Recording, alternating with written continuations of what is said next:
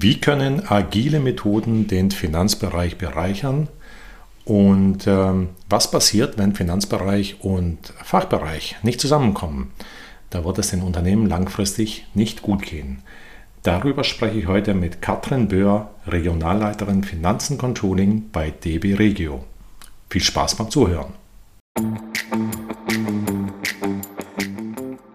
Willkommen bei Mendel Talks Finance, dem Podcast für die Finanzwelt, präsentiert von Viktor Mendel, der strategischen Managementberatung für Excellence in Finance. Wir zeigen Ihnen, wie die Finanzwelt von morgen aussehen wird und wie man sie gestaltet.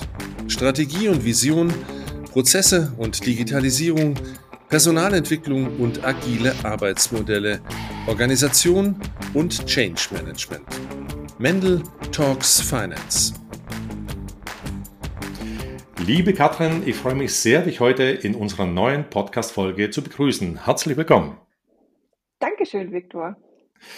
Ja, ähm, wir haben heute mit dir einen sehr besonders spannenden Gast und zwar hast du dich in zwei unterschiedlichen Welten bewegt, in Controlling und Fachbereich. Ähm, sowas hat man tatsächlich nicht sehr oft.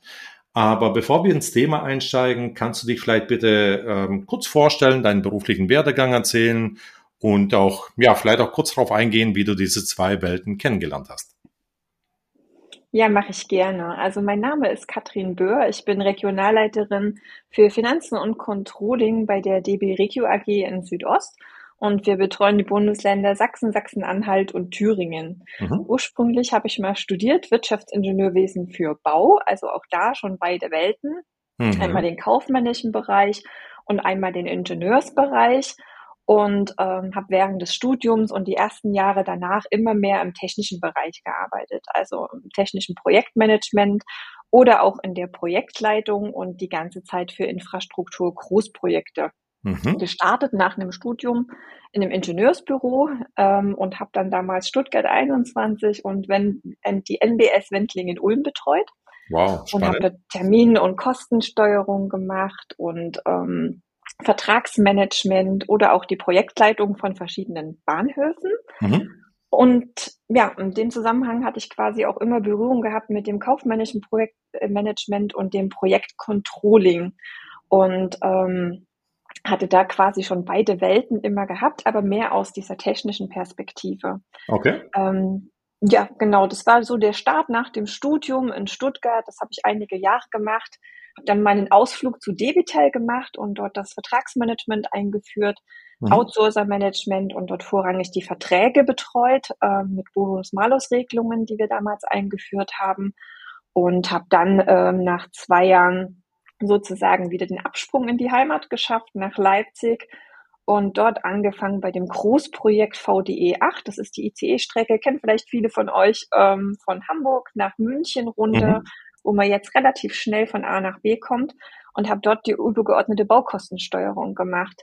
Und auch da gab es damals schon immer so diese Diskussion, dass die Kaufleute meinten, okay, wir haben doch ein Kostenversprechen und ähm, die Techniker dann gesagt haben, okay, ihr versteht ja oftmals gar nicht, äh, was die Qualität wirklich kostet. Also schon immer diesen kulturellen äh, Zwist, den man da so ein Stück weit hatte.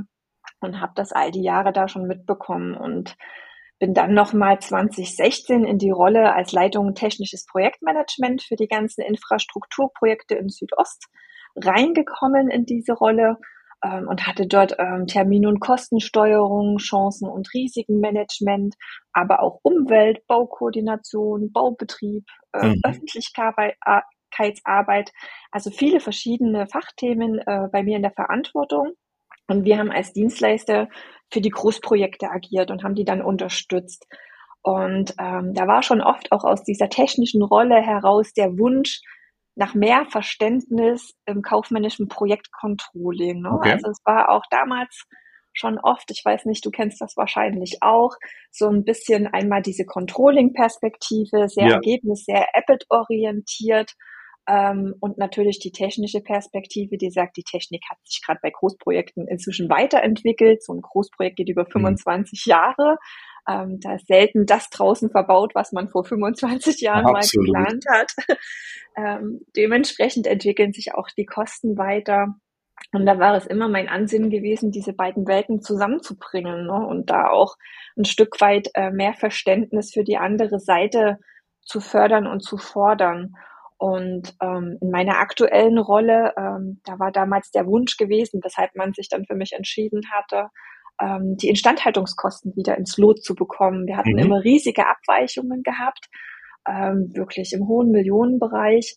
Und der Wunsch war, okay, wir müssen es schaffen, eine verlässliche Prognose wieder hinzubekommen. Mhm. Mhm. Und da hatte ich irgendwie Lust drauf gehabt dann, ähm, weil ich gesagt habe, okay, das ist die Chance, um die beiden Welten mal wirklich zu verheiraten. Also da hat man auch den Impact in so einer mhm. Regionalleitungsrolle, die einer CFO-Rolle sehr ähnlich ist, quasi gestellt und ähm, habe das dann auch umgesetzt. Und wie habe ich das gemacht? Ich habe quasi dafür gesorgt, dass jede Seite mehr Verständnis für die andere hatte und habe eine Woche initiiert, wo ich alle quasi äh, in den Raum gesperrt habe mit viel Pfannkuchen und Kaffee. Wo die Kulturen mal zusammenprellen lassen, oder? Genau, dem war auch so. Aber kontrolliert vermutlich. Kontrolliert ähm, und es war wirklich interessant, das auch zu beobachten. Es war die Werkstatt, die Flotte, ähm, Controlling und Kalkulation. Mhm. Und wirklich Montag, Dienstag hast du noch so die Blitze in der Luft gesehen. Die Techniker haben gesagt, ihr habt doch keine Ahnung, was Qualität kostet. Die Kaufleute, die Planung ist ein Versprechen, warum haltet ihr das nicht ein? So Klar. fing die Woche an. ich dachte schon, oh je, was hast du getan? Und ähm, ja, ab Mittwoch hat man dann gemerkt, wie es immer konstruktiver wurde. Also wir hatten okay. das auch vorbereitet und moderiert natürlich und hatten dann die ganzen Prozesse an die Wand geskribbelt. Also am Ende war jedem klar, wie so ein Planungsprozess abläuft. Mhm. Wer braucht was, von wem, mhm. zu welcher Zeit. Und äh, die Techniker waren ziemlich gefrustet, weil es in der Vergangenheit oft hieß, alte Planung ist gleich neue Planung. Ne? Mhm. Also das, was ihr letztes Jahr geplant habt, muss doch dieses Jahr auch noch irgendwie Bestand Copy-Paste, ne? Funktioniert nicht Ja, immer. genau. Mhm. Bis auf die großen Revisionen, die man natürlich eingearbeitet hat, äh, die es bei den Fahrzeugen ja nun gibt. Und wir hatten dann einen anderen Deal. Wir haben gesagt, okay, wir machen es jetzt so, äh, wir planen gemeinsam Mhm. Ähm, es gibt Modulleiter, also wir haben quasi die Fachbereiche zum Treiber des kaufmännischen Planungsprozesses gemacht. Ah ja, also die waren vorher eher passiv, denke ich, oder? Genau, vorher mhm. kam quasi der Controller um die Ecke und hat die Zahlen eingesammelt für die mhm. Planung. Okay. Sag mir mal, was du machst in den nächsten fünf Jahren. Der Klassiker, und ja. Mhm. Der Klassiker, so kannte ich das auch die Jahre vorher. Und wir haben eben einen agilen Planungsprozess aufgesetzt, auch mit standardisierten Unterlagen wo dann zum Beispiel der Verkehrsvertragsmanager für die Leistung zuständig war, die wir mhm. fahren. Das ist ja so der Absprung bei uns im Geschäft. Dann der Flottenchef für die Fahrzeugthemen, der Werkstattchef äh, für die Werkstattthemen. Mhm. Und äh, die waren quasi dann Treiber ihrer eigenen Themen, weil ich hatte dann auch gesagt, im Endeffekt müsst ihr ja wissen, was euer Business für die fünf ja. Jahre ist. Am Ende schrauben wir dann nur einen Euro dahinter und übersetzen das. Aber ihr müsst ja wissen, was ihr tun wollt in den nächsten fünf Jahren. Und ähm, der Deal war, ihr plant mit einem gewissen Anspruch, über den wir auch sprechen. Also mhm. wie erreicht ihr den Anspruch? Ähm, schreiben aber keinen Mist in die Planung, was jetzt nicht wirklich realistisch ist. Also mit Anspruch, aber realistisch. Und dann ist es ja schon so, auch bei uns, dass wir einen gewissen Anspruch von dem Vorstand nochmal bekommen, was das Ergebnis angeht. Top und der Deal war, ja. mhm. genau, Top-Down mhm. und Bottom-Up, das kennen wahrscheinlich sehr viele. Und das, was Top-Down kam, da war dann das Versprechen, das landet auf einer Regionalleitungskostenstelle mhm. und wird erst runtergebrochen, wenn wir konkrete Maßnahmen haben. Dafür schauen wir aber regelmäßig drauf gemeinsam. Das mhm. war der Deal. Und das hat, glaube ich, tatsächlich äh, geholfen, wieder verlässlicher zu werden und aber auch Vertrauen zu haben, ne? dass man sagt, es steht wirklich was drin in der Planung, ja, ja. was Hand und Fuß hat. Und das wird erst runtergebrochen, wenn wir ganz konkrete Maßnahmen haben. Zum Beispiel, ich arbeite Bremsen wieder auf und spare dadurch, ähm, weil ich keine Neuteile brauche. Ähm, und solche Maßnahmen mhm. haben wir nach und nach gemeinsam entwickelt und dann die Ansprüche runtergebrochen. Und wenn das nicht ging in der Instandhaltung, dann haben wir die Effekte über andere Hebel geholt, zum Beispiel über Nachträge, über Fahrgeld. Mhm, mhm. Genau. Aber du hast vorher was, was ganz Interessantes gesagt, und zwar die Planungs- und Prognoseverantwortung haben die Fachbereiche bekommen. Ja. Und dadurch hat es dann an Qualität gewonnen. Habe ich das richtig verstanden? Ja, genau. Und wir mhm. haben die Planung auch transparent gemacht für alle Ressorts, also quasi jeder Leiter und jeder Controller, Fachcontroller, also wir haben auch Fachcontroller in der Flotte, mhm. in der Werkstatt, mhm. im Verkehrsvertragsmanagement drin, so dass der Impuls aus dem eigenen Ressort kommt. Es ist was ganz anderes, ob ein Finanzer mit einem Helikopter über das Ressort kommt und sagt, bieg rechts oder links ab, ich habe da einen Steuerungsimpuls, oder das aus der eigenen Mannschaft kommt und äh, die Kontext zu den Themen haben. Also die wissen im Verkehrsvertragsmanagement, was haben wir an Nachträgen, wie ja. schaut es mit unseren ja. Schlussrechnungen aus, wie sind die Verhandlungen momentan mit den Aufgabenträgern. Das ist ein anderer Impuls aus dem eigenen Ressort, als wenn das losgelöst vom Prozess und äh, also der Betrachtung des End-to-End-Prozesses kommt. Ja, ja. Also, also erstens die Verantwortung, genau, das ist ein genau. guter Punkt. Und ich gehe mal davon aus, dass die ähm, ja die Verbindlichkeit einfach eine andere da ist, weil wenn der Fachbereich diese Planung oder Prognose dann abgibt, dann fühlt er sich auch verbindlich dafür, ja, um das einfach einzuhalten. Ne? Anstatt wenn es ein Controller macht, dann äh, ja, ich war es nicht, da komme was wolle. Ne? das äh, tatsächlich haben wir beobachtet, dass sich da auch so ein bisschen so ein Stolz dann entwickelt hat, ne, ja, in der Instandhaltung. Okay. Ja, das haben wir ja gemeinsam entwickelt und haben drauf geschaut und das war tatsächlich unser Planungsversprechen und nicht das, was wir top-down von oben bekommen haben. Mhm. Und ähm, uns ist es wirklich gelungen, nach anderthalb, zwei Jahren dann in der Instandhaltung on point zu sein. Also es hat wirklich geholfen. Was, was würdest du dann sagen, so als Fazit, ähm, was ist das Geheimnis, wenn man Controlling und die Fachbereiche zusammenbringen will? Ist es diese Verantwortung übertragen oder ist es noch mehr? Auf jeden Fall ist es ein kulturelles Thema. Mhm. Das heißt Verständnis schaffen. Ne? Und ich ähm, erzähle auch immer meinem Team, ihr müsst raus, raus aus euren Büros. Mhm. Ihr müsst euch die Prozesse end-to-end -end anschauen. Fahrt mit dem Lokführer mit, fahrt mit dem Zugbegleiter mit, geht in die Werkstatt, macht eine Schicht mit. Ihr müsst wissen. Also wirklich die Hände mal ölig machen, oder? die Hände dreckig machen, genau. genau. Und mhm. dafür darf aber auch jemand aus einem anderen Bereich mal mit sauberen Händen ins Controlling kommen genau. Und sich das dort mal anschauen. Ne? Also dieses Verständnis füreinander schaffen und gemeinsam mit den Fachbereichen mal die Prozesse end-to-end -end mal aufschreiben, einfach mal an die Wand pinseln, wer mhm. braucht was, von wem, zu welchem Zeitpunkt und aus meiner Sicht besonders wichtig, warum was ist der Mehrwert meiner Aufgabe? Also immer wieder das, das Wozu und das Warum in den Raum stellen und so den Leuten auch Kontext mitzugeben. Um eben dieses Verständnis einfach nochmal zu stärken und nicht einfach nur, genau. ich brauche es bis dann und dann, sondern ja, warum das Ganze einfach um, um das, ähm, ja, das Verständnis einfach zu stärken. Ja, genau. Mhm. Ähm, Hast du das Gefühl gehabt, ähm, dass es immer reibungslos funktioniert hat oder gab es auch immer wieder Widerstände oder ab und zu vielleicht Widerstände? Na, immer reibungslos, das wäre jetzt glatt gelogen, ne? Aber es gibt auch immer mal wieder Widerstände, wenn neue mhm. Themen hochkommen, aber da kann ich nur ermuntern, dass man einfach dran bleibt und äh, den Prozess auch immer wieder neu lebt, ne? Und auch wenn mhm. neue Leute an, an Bord kommen, die vielleicht auch kulturell anders geprägt sind, aus einem anderen Umfeld kommen, hat man immer wieder mal so Situationen, ne, wo man sagt, okay, jetzt müssen wir uns nochmal zusammensetzen. Ähm, aber ich glaube, der regelmäßige Austausch und ähm, das gemeinsame Steuern, ne? dass man nicht sagt, ich brauche von dir die Zahl und immer mhm. nur so auf den anderen Bereich zeigt, sondern sagt, lass uns das gemeinsam anpacken, ich brauche deine Unterstützung hier. Ne? Kannst mhm. du mir helfen und umgedreht auch. Wenn man so ähm, mit dem Mindset rangeht, bin ich fest davon überzeugt, kann es gelingen, da wirklich auch besser in der Steuerung zu werden. Mhm, super. Ähm, hast du auch ähm, die Erfahrung gemacht, dass es gerade um diese unterschiedlichen Welten zusammenzubringen, es besonderer Techniken bedarf, äh, vielleicht aus der agilen Welt? Mm, wir haben uns tatsächlich entschlossen, bei mir im Finanzbereich agile Lean-Methoden einzuführen, okay. aber es ist ehrlich mhm. gesagt so ein bisschen aus der Not entstanden, weil wann verändert man sich? Entweder der Schmerz ist groß genug oder man hat Angst, zu spät zu kommen. Mhm. Bei uns war es Punkt eins. Ähm, wir hatten quasi eine Umstrukturierung, wo die Verantwortung in dem einen kaufmännischen Bereich war und die äh, Leute, die es umsetzen, in dem anderen Bereich. Okay. Und da hat man natürlich einen Management-Bypass und keinen richtigen Überblick, ähm, was für Aufgaben bei den Leuten auf dem Tisch liegen.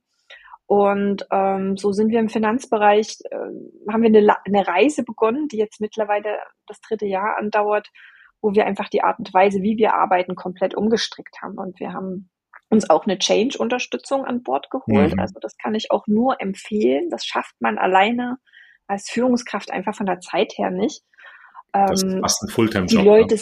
So eng zu betreuen und mitzunehmen, auch persönlich mitzunehmen, weil das ist schon eine Veränderung, wenn jemand 30 Jahre lang ähm, konservativ geführt wurde ne, und Aufgaben bekommen hat, mhm. hin zu einem agilen Arbeiten, wo man sich Aufgaben zieht, also zu einem Pull-System kommt. Und ähm, wir haben angefangen mit einer sogenannten X-Matrix. Das ist angelehnt an so eine Hoshing-Kanri-Matrix, wo man mhm. schaut, okay, wo möchte ich denn in fünf Jahren stehen? Wie soll es dann ausschauen? Und ähm, habe das gemeinsam mit dem Team quasi die Strategie erarbeitet. Ne? Und da kann ich mich dran erinnern, das war ziemlich lustig, mhm. meinte eine Mitarbeiterin von mir, F soll wieder sexy werden. auch wirklich als Überschrift genommen, weil wir. Also F steht für Finance. F steht für Finance, mhm. als die getriebenen, ständig mit Planung beschäftigten Menschen die eigentlich immer viel zu viel zu tun haben und nur die Zahlen zusammensuchen, hin äh, zu einem zu einer kaufmännischen Abteilung, die eben Spaß an der Arbeit hat und mhm. in erster Linie als Berater und als Sparringpartner auftritt. Ne? Und dafür braucht es halt Zeit, also weg vom Number Cruncher hin zum Consultant, zum ja, Berater. Ja. Das ist der ewige ähm, Kampf, ja. Genau, das war mhm. im Endeffekt ähm, das Ziel gewesen. Und ähm, das war nicht ganz einfach gewesen, weil da mussten wir uns natürlich dann überlegen, wie kommen wir denn eigentlich dahin? Und dann haben wir diese fünf Jahresziele definiert gehabt oder dieses große Ziel und haben das runtergebrochen auf das Jahr. Was muss dann in dem Jahr alles passieren, mhm. ähm, damit wir wirklich ähm, besser miteinander arbeiten können? Und haben dann die Jahresziele nochmal in Projekte runtergebrochen. Also sind quasi stufenweise vorgegangen und haben dann mehrere Projekte identifiziert. Eins davon war Einführung eines Kanban-Boards, mhm. ähm, um wirklich eine Gesamtübersicht über alle Aufgaben zu haben. Und ähm, weil uns einfach die Transparenz nicht mehr, also wir hatten keine Transparenz über alle Aufgaben von allen Mitarbeitern, weil die aus allen Seiten äh, zugegriffen haben, aus ja. der Zentrale, aus der Region, Regionalleitung. Das war sehr vielfältig und also erstmal Status Quo, ne? Aufnahme, was eigentlich gemacht wurde. Genau, was mhm. gemacht wird. Mhm. Und das war ein Projekt, dann äh, Aufräumen der Datenlandschaft. Wir hatten einen eigenen oder wir haben einen eigenen Surfer und arbeiten mit TM1 und haben die ganze Würfellandschaft mal aufgeräumt. Ne? Mhm. Also welche Würfel braucht es wirklich zum Steuern, weil die müssen ja auch alle administriert und gepflegt werden. Das war ein Thema. Dann haben wir ähm, alle Aufgaben nach einer Razy-Logik, also wer ist mhm. verantwortlich, wer führt durch, wer wirkt mit, genau. mal runtergeskribbelt vom ganzen Team und ähm, haben jetzt nicht reingeschrieben, ähm, also wir haben es nicht komplett gefixt, wir haben das Experte 1 und Experte 2 genannt mhm. sozusagen, mhm. weil die Möglichkeit, ne?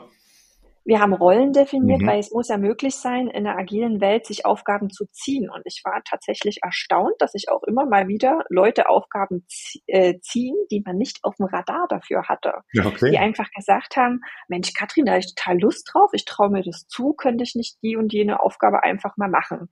Und da haben wir uns natürlich auch gefreut, weil dadurch äh, standen wir wieder ein bisschen äh, solider da und hatten eine bessere Vertretungsregelung gehabt. Mhm, mh. ähm, und wir hatten natürlich die Transparenz über diese Racy-Logik gehabt, wer so prinzipiell Experte ist für gewisse Aufgaben.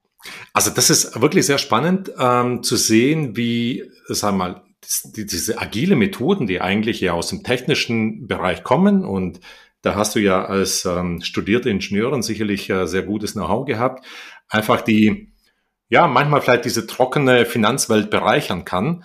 Und ähm, ja, Ordnung und Struktur schaffen kann. Ne? Also so, dass auch wirklich Transparenz reinkommt, äh, Klarheit reinkommt. Du hast auch erwähnt, ähm, ihr habt klare Rollen zugeordnet und dann auch geschaut, wer kann die Rollen am besten ausfüllen. Ne? Also wer hat die richtigen genau. Kompetenzen genau. zu den entsprechenden Rollen, so dass auch stärkenbasiert gearbeitet werden kann. Ne? Also nicht nur, Definitiv. wer hat welchen Job, vielleicht schon seit 20 Jahren, sondern wer ist vielleicht für welche Aufgabe noch besser geeignet als äh, vielleicht der Kollege oder so. Ne?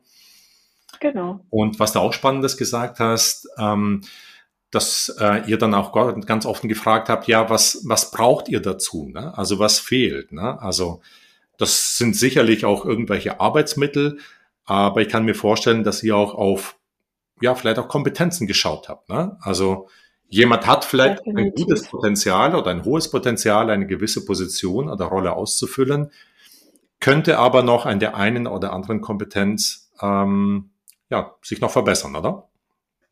Genau, das gilt sowohl für die fachlichen Themen als mhm. auch für die Themen der Agilität. Mhm. Also ja dann auch äh, den Product Owner und den Agility Master eingeführt und ähm, der Agility Master muss ja auch die ganzen Methodenkenntnisse mhm. quasi haben, mhm. um da wirklich auch gut äh, sein Team zur Verfügung zu stehen und dem Team helfen zu können. Und äh, die Rolle wurde auch freiwillig gezogen von jemandem aus meinem Team, mhm. der gesagt hat, ich kann mich absolut mit der Kultur auch identifizieren. Und den haben wir natürlich dann dahingehend auch weiter ausgebildet. Ne? Mhm. Und der wirkt so ein bisschen als Multiplikator ins Team rein. Der hat natürlich auch die Methoden dann ins Team getragen und ähm, ist natürlich dafür auch zuständig, dass sich das Team auch wohlfühlt, ne? dass man dann auch mhm. immer eine Indikation hat, okay, ist es überlastet, haben wir noch Luft, äh, wie schaut's aus? Und ähm, hat dann Blick auf das Team und auf die Ressourcenverfügbarkeit. Ja. Genau. So, so, wie du das erzählt, ähm, könnte man den Eindruck bekommen, dass es ähm, ja alles sehr leicht und schnell ging, was es mit Sicherheit nicht war. Ne? Ähm, kannst du uns vielleicht eine Nein. grobe Größenordnung geben? Wie lange hast du, also wie lange hat es dieses Projekt gedauert, also diese agile Methoden einzuführen, diese Analysen durchzuführen? Reden wir da von Wochen, von Monaten oder noch längere Zeitabstände? Noch länger. Also Noch es ist nicht so, dass am Anfang nichts passiert, aber bei uns sind es jetzt wirklich gut zwei Jahre. Zwei Jahre. Mhm. Ähm, genau. Und wir haben auch nicht das gesamte Team in, den, in die Agilität überführt, sondern wir haben uns am Anfang die Frage gestellt, wo bringt Agilität was? Mhm. Ähm, Beispiel, ich brauche keinen Scrum-Prozess, um eine Bedarfsanforderung ins System ja. einzugeben, ne, im, im Einkauf oder so. Ähm, also wo kann uns Agilität helfen und wofür wird's die Leute? Also wir haben gesagt, den Einkauf stellen wir erstmal ein Stück weit zurück. Ähm, die einzige Bedingung ist, wenn wir übergreifende Themen haben, dann nutzen wir alle das Kanban-Board. Also mhm. das gilt für mhm. alle, um wirklich die Transparenz zu den Aufgaben zu haben. Aber die agilen Rollen haben wir jetzt explizit im Verkehrsvertragscontrolling eingeführt und führen sie gerade im Erlöscontrolling ein. Bloß das Mindset und die Kultur, das muss ich natürlich überall implementieren. Ich kann nicht innerhalb eines Finanzbereichs genau. ähm, total konservativ führen und woanders dann in die Agilität gehen. Das geht nicht, aber man kann natürlich mit Fingergespitzengefühl rangehen und schauen, wo hilft es wirklich konsequent, agile Methoden einzuführen mhm. und wo hilft es vielleicht auch nicht oder noch nicht. Genau. Also Mindset und Kultur ist vielleicht ein ganz gutes Stichwort. Ähm, das, was ihr ja gemacht habt oder bewirken wolltet und das auch habt, ist eine nachhaltige Verhaltensänderung. Und genau. das ist eben nichts, was über Wochen oder Monaten geschehen kann, weil ein Mensch hat ja bestimmte Verhaltensweisen sich über Jahre oder Jahrzehnte angeeignet und deswegen dauert auch so eine Veränderung, so wie du sagst, ja, ja einen gewissen Zeitraum. Ne? Und du sagst zwei Jahre. Und ich kann mir vorstellen, so richtig 100 Prozent ist es immer noch nicht fertig, ne? Weil im Prinzip. Nein, ist es auch nicht.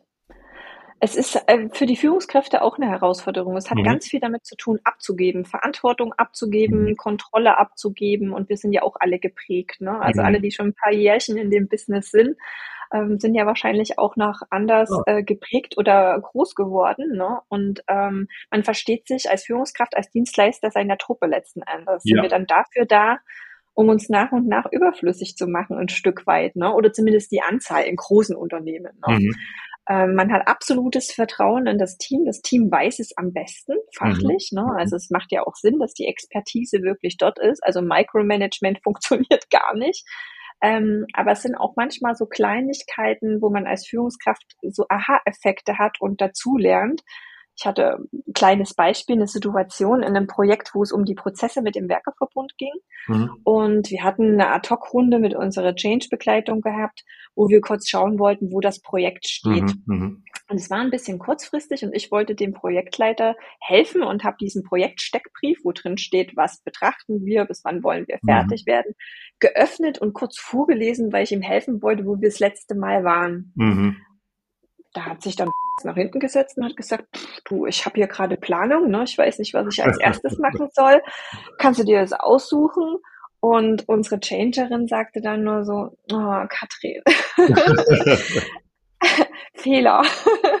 und in dem Moment habe ich dann natürlich auch nochmal reflektiert und dachte so, ja, recht hat sie. Und dann habe ich äh, zu ihm gesagt, du, das ist ein Projekt, was dir helfen soll in deiner ja. täglichen Arbeit. Und wenn du heute sagst, das genießt nicht Priorität eins bei dir, stellst zurück und mach was anderes. Ja. Und in dem Moment hat man wirklich gesehen und beobachten können, wie er sich das Thema wieder geschnappt hat und gesagt hat, naja, lass mich nochmal draufschauen, ich sortiere mich nochmal und dann guck mal, wie wir da weitermachen. Und am nächsten Tag hatten wir diesen Meilensteinplan. Also es war für mich ein totaler Aha-Effekt, ne? wie man einfach loslassen muss ne? und die aus der alten Rolle und die lassen. Verantwortung mhm. komplett abgeben ja. kann. Ne? Und ähm, habe auch viel dazu gelernt und war für mich ein total spannender Weg. Ich war nie ein hierarchischer Mensch, gar nicht, es liegt mir nicht aber ähm, war echt ein spannender Prozess gewesen. Wie auch Absolut. die Leute sich so ja. langsam mit dem Thema Agilität angefreundet haben, Vertrauen gefunden haben,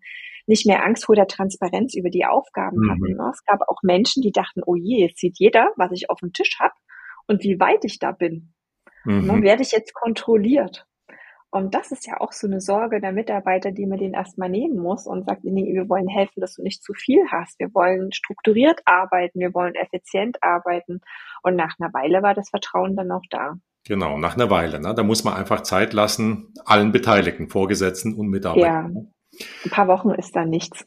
Ich bin als Controller und äh, die Erfahrung wirst du sicherlich auch Gefahrner, äh, gemacht haben, ähm, denke ich gern in Worst-Case-Szenarien.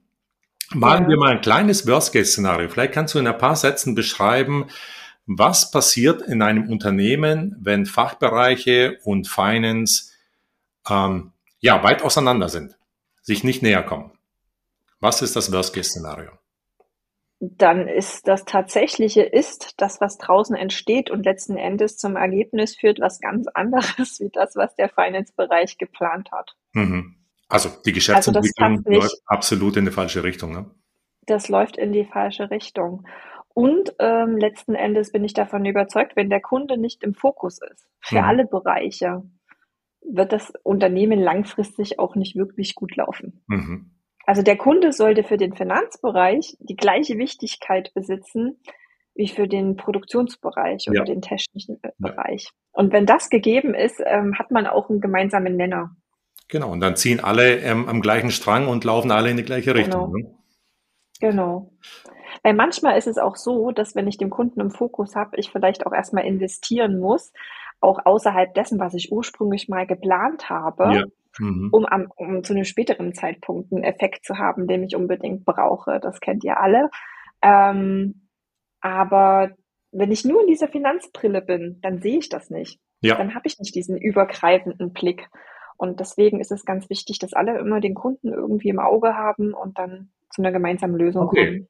Ja, das heißt, der, der Finanzler ähm, soll nicht dogmatisch seinen, sein Budget und seinen Plan ähm, immer im Auge haben, sondern auch schauen, okay, was macht aus Kundensicht Sinn?